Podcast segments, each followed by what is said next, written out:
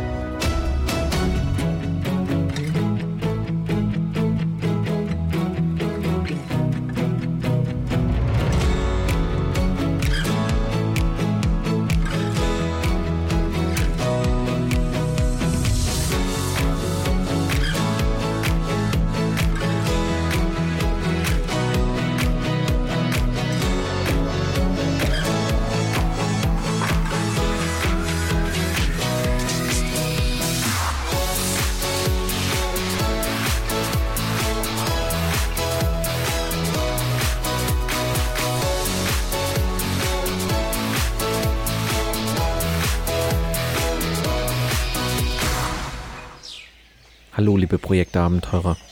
Im Arbeitsalltag müssen wir fast täglich Entscheidungen treffen, ganz egal, was auf unserer Visitenkarte steht. Aber gerade in Projekten müssen wir überdurchschnittlich viele wichtige Entscheidungen treffen, weil wir in Projekten oft Neuland betreten. Manchmal sind es große und einschneidende Entscheidungen, manchmal aber nur kleinere Weichenstellungen. Aber wie es der Name schon verrät, auch diese kleinen Weichenstellungen sind richtungsweisend. Und obwohl wir in unserem Projektalltag viele Entscheidungen treffen müssen, fühlen sich viele Menschen nicht wohl damit. Du bist gespannt darauf, wie man trotz Unsicherheit zu guten Entscheidungen kommen kann? Dann lehn dich zurück und lass dich inspirieren von der 76. Folge meines Projekt Safari Podcasts.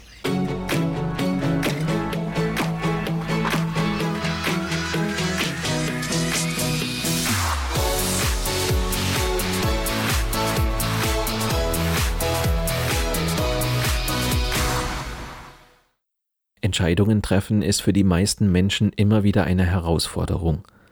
Obwohl wir in unserem täglichen Arbeitsleben viele Entscheidungen treffen müssen, fühlen sich viele Menschen nicht wohl damit. Denn was ist, wenn die Entscheidung falsch ist? Und wie erkenne ich, ob eine Entscheidung auch die richtige ist? In einigen Fällen führt das sogar zu einer Entscheidungsparalyse, also dazu, dass keine Entscheidungen mehr getroffen werden können. Und das ist in Projekten definitiv die schlechteste Wahl. Zu Beginn der Sendung gehen wir deshalb der Frage nach, was Entscheidungen eigentlich so schwierig macht. Im weiteren Verlauf der Sendung möchte ich euch zunächst einige Strategien zeigen, wie ihr selbst gute Entscheidungen treffen könnt. Anschließend befassen wir uns noch mit einer anderen Schwierigkeit, nämlich wie ihr eine dringend notwendige Entscheidung bei eurem Chef bzw. Auftraggeber herbeiführen könnt. Und wie viele meiner Sendungen endet auch diese Folge mit den wichtigsten Survival-Tipps. Dieses Mal, wie ihr zu mehr Entscheidungsstärke gelangt. Doch beginnen wir zunächst mit der Frage, was Entscheidungen eigentlich so schwierig macht. Möglicherweise kennt ihr den Spruch, entscheiden heißt verzichten. Wenn wir zwei Alternativen haben, dann entscheiden wir uns meist für die eine Alternative und verzichten darauf, die zweite Alternative in Erwägung zu ziehen. Doch dabei geht es nicht nur um das Verzichten, sondern es geht auch um ein Risiko. Wir könnten ja falsch liegen. Wir könnten uns für das Falsche entscheiden und auf das Richtige verzichten. Dieses Dilemma macht das Entscheiden ja so schwierig. Nehmen wir mal ein Beispiel. Ihr habt ein größeres Projekt und müsst eine wichtige Position neu besetzen. Es gibt eine Reihe von Bewerbern und nach einem gewissen Auswahlverfahren bleiben zwei Kandidaten übrig. Beide machen fachlich wie persönlich einen ganz guten Eindruck. Und jetzt müsst ihr euch entscheiden. Egal für wen ihr euch entscheidet, ihr könnt nie zu 100% sicher sein, dass ihr die richtige Wahl getroffen habt. An diesem Beispiel werden nun auch typische Fehler sichtbar, die wir im Entscheidungsprozess machen können – Überlegen wir uns in dieser Situation zu lange, kann es passieren, dass mein Wunschkandidat zwischenzeitlich ein anderes Angebot annimmt. Treffe ich im Auswahlprozess zu früh eine Entscheidung, dann kann es sein, dass ich vielleicht den einen oder anderen guten Kandidaten erst gar nicht kennenlerne. Tut mir leid, die Stelle ist schon vergeben. Es liegt aber mitunter nicht nur an uns selbst, warum wir uns mit einer Entscheidung so schwer tun. Die amerikanische Philosophin Ruth Chang bringt es in ihrem Buch Wie man schwierige Entscheidungen trifft auf den Punkt. Ihrer Ansicht nach gibt es Entscheidungen, bei denen keine Alternative besser ist als die andere. Das sind die sogenannten harten oder schwierigen Entscheidungen. Entscheidungen, bei denen für die eine Alternative viel spricht, aber für die andere Alternative eben auch. Entscheidungen, bei denen du beim besten Willen nicht herausfindest, welche besser ist. Und das liegt dann nicht an euch, sondern daran, dass es einfach keine Entscheidungsoption gibt, die besser als die andere ist. Klasse. Jetzt wissen wir also, woran es liegt, was schwierige Entscheidungen so schwierig macht. Es gibt keine Option, die besser ist. Hm. Und die Entscheidungsalternativen erscheinen alle gleich gut oder gleich schlecht. Und nur? Trotz dieses Dilemmas gehört es zu den ganz wesentlichen Aufgaben des Projektleiters, Entscheidungen zu treffen. Und zwar so, dass die Betroffenen bereit sind, den Entscheidungen auch zu folgen. Das setzt zuallererst voraus, dass ihr als Projektleiter ein klares Verständnis davon habt, was ihr entscheiden müsst. Viele Projektleiter entscheiden zwar viel, aber letztlich doch nur Dinge auf der Arbeitsebene, was zur Folge hat, dass die wichtigen, aber selten dringenden Entscheidungen jene wichtigen Weichenstellungen im Projekt nicht oder nur unzureichend getroffen werden. Jeder Projektleiter war irgendwann selbst Experte und es gewohnt, auf der Arbeitsebene Probleme zu lösen und Entscheidungen zu treffen. Aufgrund sehr guter Leistungen auf dieser Arbeitsebene wurde aus dem Experten dann bei einer sehr viel größeren Aufgabe ein Projektleiter. Einfach so und ohne wirklich länger über diese neue Rolle nachzudenken jedenfalls nicht annähernd so lange, wie die Ausbildung zum Experten gedauert hat. Es verwundert also wenig, dass der frisch gebackene Projektleiter weiterhin Entscheidungen auf der Arbeitsebene treffen will. Da sich dieses Mikromanagement für den ehemaligen Experten so gut anfühlt und gleichzeitig enorm zeitaufwendig ist, werden Entscheidungen auf der eigentlichen Führungsebene gar nicht mehr oder nur sehr verzögert getroffen. Obwohl sich also viel bewegt im Maschinenraum, ist die Brücke verwaist und das Schiff treibt mehr oder weniger ziellos umher. So hat es mein geschätzter Kollege Olaf Hinz einmal beschrieben. Der erste wichtige Schritt, um gute Entscheidungen zu treffen, erfordert von uns, dass wir erkennen, auf welcher Ebene wir als Projektleiter arbeiten und entscheiden müssen. Und auf welcher Ebene wir unsere Experten arbeiten und entscheiden lassen. Unsere Arbeit als Projektleiter ist daher immer grundlegender und langfristiger Natur und auf das Projektziel gerichtet, während die Arbeitsebene eher konkrete Problemstellungen im Hier und Jetzt sind. Da dieses Tagesgeschäft aber immer das Dringendere ist und sich in gewisser Weise besser anfühlt, gewinnt es oft die Oberhand über die eigentlich wichtigen Entscheidungen des Projektmanagements. Entscheidungen werden dann richtig gut, wenn wir sie sorgfältig vorbereiten. Dafür sind fünf Punkte wichtig. Erstens, bestimmt präzise das Problem. Zweitens, definiert die Anforderungen an eine mögliche Lösung. Drittens, identifiziert mögliche Alternativen und wägt dann deren Vor- und Nachteile bzw. deren Risiken ab. Viertens, trefft dann eure Entscheidung. Und fünftens, setzt die Entscheidung in die Tat um, also machen. Vielleicht noch ein paar Anmerkungen dazu. Der erste Schritt einer guten Entscheidung ist die Bestimmung des Problems. Das klingt zwar banal, aber genau in diesem ersten Schritt werden die meisten Fehler begangen. Es ist extrem wichtig, das wirkliche Problem möglichst gründlich und vollständig zu bestimmen. Da ist Disziplin gefragt, sowas kostet nämlich Zeit. Die wichtigste Frage ist nämlich, worum geht es wirklich? Wenn wir hier vorschnell Symptome beseitigen, statt Ursachen zu analysieren, dann laufen wir Gefahr, eine falsche Entscheidung zu treffen. Wir können nur gute Lösungen finden, wenn wir auch die wirklichen Ursachen des Problems kennen. Denn wenn man ein Problem schon nicht richtig versteht, wie will man dann zu einer optimalen Lösung kommen? Stellt euch mal vor, ein Chirurg würde das vor einer Operation nicht tun. Das Ergebnis wäre fatal. Also, worum geht es wirklich? Albert Einstein hat dazu einmal gesagt, das Problem zu erkennen ist wichtiger als die Lösung zu erkennen. Denn die genaue Darstellung des Problems führt zur Lösung.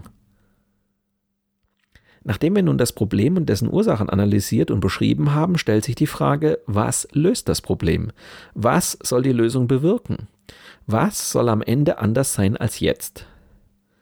Wir müssen im nächsten Schritt also beschreiben, was am Ende dabei herauskommen soll. Es geht nicht darum, die Lösung zu beschreiben, sondern das Ergebnis, das die Lösung bewirken muss. Eine Lösung beschreibt meist den Weg, um ein bestimmtes Ergebnis zu erreichen. Uns geht es aber erst einmal um das Ergebnis, das am Ende dabei herauskommen soll. Oft konzentrieren wir uns stattdessen auf die Frage, was könnte eine Lösung sein? Was können wir am schnellsten umsetzen oder was würden wir gerne tun? Noch schlimmer wäre es, wenn wir uns fragen, was erwartet das Umfeld von uns? Wenn wir uns auf diese Fragen konzentrieren, dann können wir keine guten Entscheidungen treffen, weil sie gar nicht auf das eigentliche Problem zielen. Aus diesem Grund muss im zweiten Schritt klar definiert werden, welche Verbesserungen muss die Entscheidung mindestens mit sich bringen. Was ist also der minimale Sollzustand, den wir mit dieser Entscheidung erreichen müssen? Im nächsten Schritt geht es dann darum, Alternativen zu sammeln. Dabei sollten wir uns nicht mit der erstbesten Lösung zufrieden geben, denn ich habe die Erfahrung gemacht, dass die erstbeste Lösung zwar die schnellste, aber selten die beste Lösung ist. Fragt euch deshalb immer, was wäre noch möglich? Wie könnte man es noch lösen? Und dabei gibt es noch eine wichtige Regel. Erst die Ideen sammeln und dann erst bewerten. Wenn wir uns immer nur auf das Aber konzentrieren, dann gehen potenziell gute Ideen viel zu schnell verloren.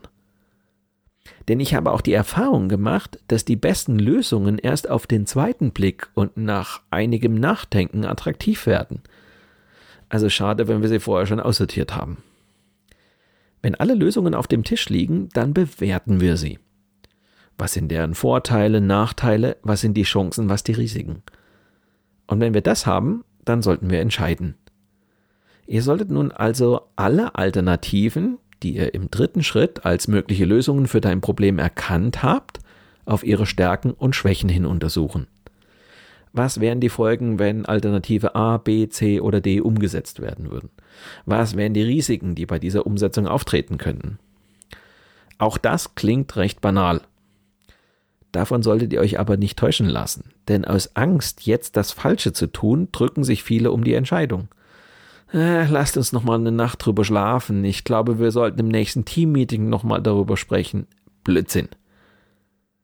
Spätestens jetzt ist die Zeit gekommen. Wer unter diesen idealen Voraussetzungen nicht in der Lage ist, eine Entscheidung zu treffen, dem ist nicht zu helfen. Der sollte sich überlegen, ob er zum Projektleiter taugt. Nicht zu entscheiden ist schlimmer als falsch zu entscheiden. Mit der Entscheidung bist du aber noch nicht am Ende angelangt. Jetzt geht's erst so richtig los, denn das Umsetzen der Entscheidung ist meist schwieriger als die Entscheidung selbst. Und wenn wir dann soweit sind und die Entscheidung getroffen haben, dann müssen wir sie ganz konsequent umsetzen, Maßnahmen definieren, Personen benennen, Ergebnisse einfordern. Wenn wir in dieser Phase nicht verbindlich sind, dann kann es sein, dass unser Umfeld versucht, das Paket nochmal aufzuschnüren. Und irgendwann haben sie dann die Diskussion am Hals, ob es nicht doch besser hätte anders gemacht werden sollen. Also machen, machen, machen. Achtet darauf, dass ihr die Schritte auf dem Weg zur Umsetzung der Entscheidung schriftlich festhaltet. Das heißt, für jede Maßnahme gibt es immer nur eine Person, die verantwortlich ist. Außerdem werden Termine für die Umsetzung festgelegt. Denn wenn wir keine Termine für die Umsetzung der beschlossenen Maßnahmen haben, dann haben wir an sich auch keinen Entschluss, sondern bloß eine Absichtserklärung. Und diese funktionieren in Projekten wohl eher selten, oder? Vergesst auch das Follow-up nicht. So motiviert eure Leute vielleicht auch mit der Umsetzung beginnen, irgendwann kommt euch der Alltag in die Quere. Ganz schnell sind andere Dinge plötzlich viel wichtiger. Wenn ihr die Umsetzung der beschlossenen Maßnahmen nicht konsequent nachverfolgt, bleibt ihr wahrscheinlich auf halbem Weg in der Umsetzung stecken. Geht deshalb Entscheidungen und deren Realisierung immer nach, bis sie vollständig umgesetzt sind. Ihr seht also, es ist nicht leicht für sich selbst Entscheidungen im Projekt zu treffen. Aber wie bewege ich eigentlich jemand anders dazu, dass er eine Entscheidung trifft? Jeder zweite Projektleiter in Deutschland klagt darüber, dass die Chefs und Auftraggeber zu lange zögern, bis eine Entscheidung getroffen wird. Das ist zumindest das Ergebnis einer Studie der Hay Group, einer internationalen Unternehmensgruppe. Der Grund für die mangelnde Entscheidungsfreude ist demnach, dass Projektthemen oft in verschiedenen Gremien behandelt wurden, bevor sie auf komplizierten und verschlungenen Pfaden auf dem Tisch des Vorstands oder im Lenkungsausschuss landen. Und der muss sich dann wiederum erst einmal in die Thematik einfinden und entscheidet in der Regel weder sofort noch immer klug. Keine Frage, ein entscheidungsschwacher Chef oder Auftraggeber kann ein ganzes Projekt lahmlegen. Ihr befindet euch dann in einer dauerhaften Warteschleife, weil ihr auf die Freigabe des Chefs warten müsst und deshalb in eurem Projekt nicht vorankommt. Hm. Was also tun? Zunächst geht es darum, eurem Auftraggeber Konsequenzen aufzuzeigen. Meist hilft es schon, wenn ihr eurem Vorgesetzten deutlich macht, dass die Entscheidung definitiv nicht in eurem Verantwortungsbereich fällt. Und ganz wichtig, macht ihm oder ihr klar, welche Konsequenzen ein weiteres Hinausschieben der Entscheidung hat, etwa in der Art Ich brauche Ihre Entscheidung bis morgen, sonst können wir nicht weiterarbeiten und der Endtermin verzögert sich. Bereitet die Entscheidung fachlich und inhaltlich gründlich vor. Macht es eurem Auftraggeber so einfach wie möglich, eine Entscheidung zu treffen. Das hat übrigens noch einen positiven Nebeneffekt. Im Gespräch könnt ihr euch dann als Experte positionieren. Ihr schildert die Situation, zeigt Alternativen auf, wägt das Führen wieder ab und habt gute Argumente, was für die verschiedenen Alternativen spricht.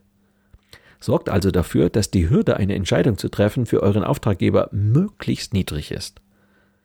Fragt euren Auftraggeber unbedingt, bis wann ihr mit einer Entscheidung rechnen könnt und ob er oder sie noch Informationen braucht. Signalisiert ihnen also, dass ihr Verständnis für ihr Zögern habt, aber macht auch deutlich, dass er ihre Entscheidung braucht. Bleibt die Entscheidung weiterhin aus, solltet ihr eurem Auftraggeber deutlich machen, dass ihr mit eurem Team gerne weiter an dem Projekt arbeiten würdet, dies aber unter den gegebenen Voraussetzungen nicht möglich ist.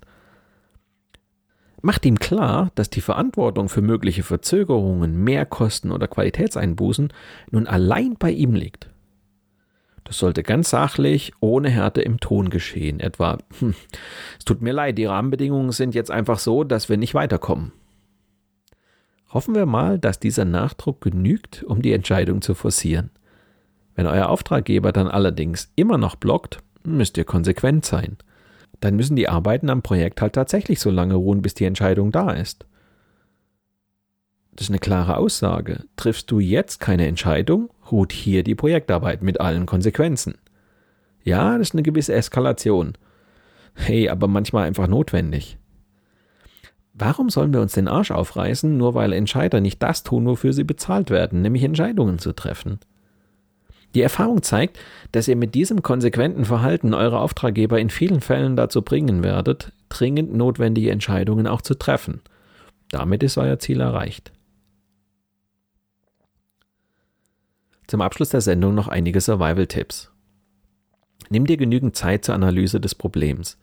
Die Zeit, die du in diesem Schritt aufwendest, ist sinnvoll investiert und wird sich positiv auf die Qualität deiner Entscheidungen auswirken. Vermeide den Hang zum Perfektionismus. Schiebe Entscheidungen nicht auf die lange Bank, sondern setze dir ein Zeitlimit, bis zu dem eine Entscheidung getroffen sein muss. Verlagere Entscheidungen nicht in Gremien aus Angst, eine falsche Entscheidung zu treffen. Wäge ab, was schlimmstenfalls passieren kann, wenn du dich falsch entscheidest. Habe keine Angst vor falschen Entscheidungen. Mache dir bewusst, dass es manchmal besser ist, eine falsche Entscheidung zu treffen, als gar nicht zu entscheiden. Halte nicht unnötig an falschen Entscheidungen fest. Stelle dich souverän gegen deine eigene Entscheidung, wenn du feststellen musst, dass sie falsch war, und kommuniziere deinen Sinneswandel offen gegenüber deinen Mitarbeitern. Manchmal kommt es vor, dass Unternehmen in Inhouse-Seminaren die Entscheidungsfindung in Projektteams zum Thema machen. Da kann man natürlich die Theorie betrachten, wie ich sie heute dargestellt habe. Man kann aber auch Übungen dazu machen, um zu demonstrieren, wie schwer so eine Entscheidungsfindung im Team manchmal sein kann. Ich nutze dazu eine einfache Geschichte. The Girl and the Sailor Man. Die junge Frau und der Seemann. In dieser Übung wird dann auch deutlich, dass Entscheidungen nicht nur etwas rein Rationales sind, was man mit einem guten Leitfaden in der Regel vernünftig hinbekommt. Es gibt aber auch Situationen, in denen Emotionen und Wertvorstellungen zu einer hitzigen Diskussion führen und eine Entscheidungsfindung manchmal unmöglich machen. Deswegen beschäftigen wir uns in meinem Seminar Alles hört auf mein Kommando mitunter auch mit der Entscheidungsfindung im Team, wie du mit solchen Situationen fertig werden kannst. Weitere Informationen zu mir und meiner vielfältigen Arbeit als Trainer und Berater für eine erfolgreiche Projektarbeit findest du auf meiner Internetseite unter www.projektsafari.de. Am kommenden Freitag steht wieder das Interview der Woche an. Dieses Mal habe ich den ehemaligen Topmanager und Experten für Führungskultur Herbert Reis zu Gast. Ich habe Herbert Reis vor vielen Jahren in einem meiner Seminare kennengelernt. Er hat damals mit einer ansteckenden Leidenschaft über das Thema Leadership gesprochen. Mittlerweile begleitet Herbert Unternehmen in Veränderungsprojekten, arbeitet mit Führungskräften und lehrte bis vor kurzem Führungskultur an verschiedenen Hochschulen. Ich möchte mit Herbert darüber sprechen, was er unter Leadership 2.0 versteht. Wenn du gespannt darauf bist, was ein gutes Führungsverhalten ausmacht, dann höre doch in der kommenden Woche wieder rein oder abonniere einfach meinen Podcast Projekt Safari bei SoundCloud, Spotify oder Apple Podcasts. Dann bleibst du immer auf dem Laufenden. Mit diesem kleinen Hinweis endet die heutige Episode meines Podcasts Projekt Safari. Danke fürs Zuhören, empfehlt mich weiter und bleibt mir auch während der kommenden Episoden treu. Euer Mario Neumann.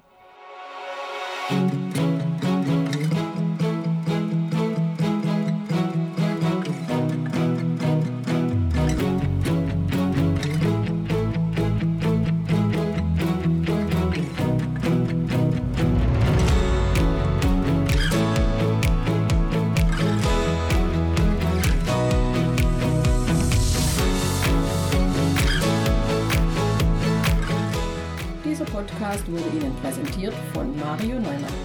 Mario Neumann ist Experte für Projektmanagement. Als Trainer und Coach begleitet er Projektleiter durch alle Phasen ihrer Projekte. Seine Methoden hat er aus der Praxis für die Praxis entwickelt. Effektiv, leicht verständlich und sofort anwendbar.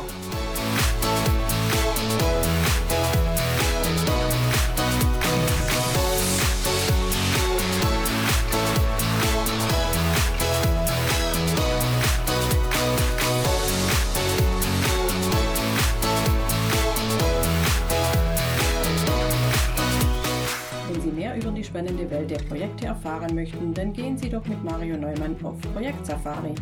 Sein gleichnamiges Buch zeigt, wie Sie die abenteuerliche Reise durchs Projekt vorbereiten, Hürden überwinden und nie das Ziel aus dem Blick verlieren. Tipps für den Ernstfall, Erlebnisse erfahrener Projektleiter und theoretische Hintergründe fügen sich zu einem völlig neuartigen Handbuch für Projektmanager. So wird jedes Projekt aufregend und inspirierend wie eine Safari.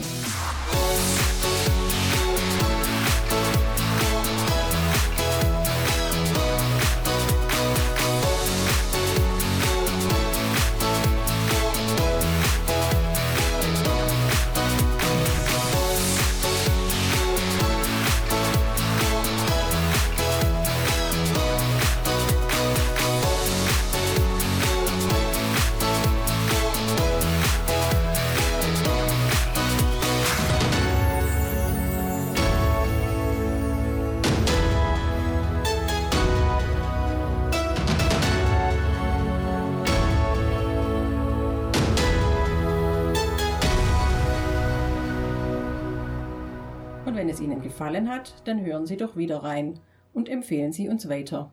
Ihr Team Mario Neumann.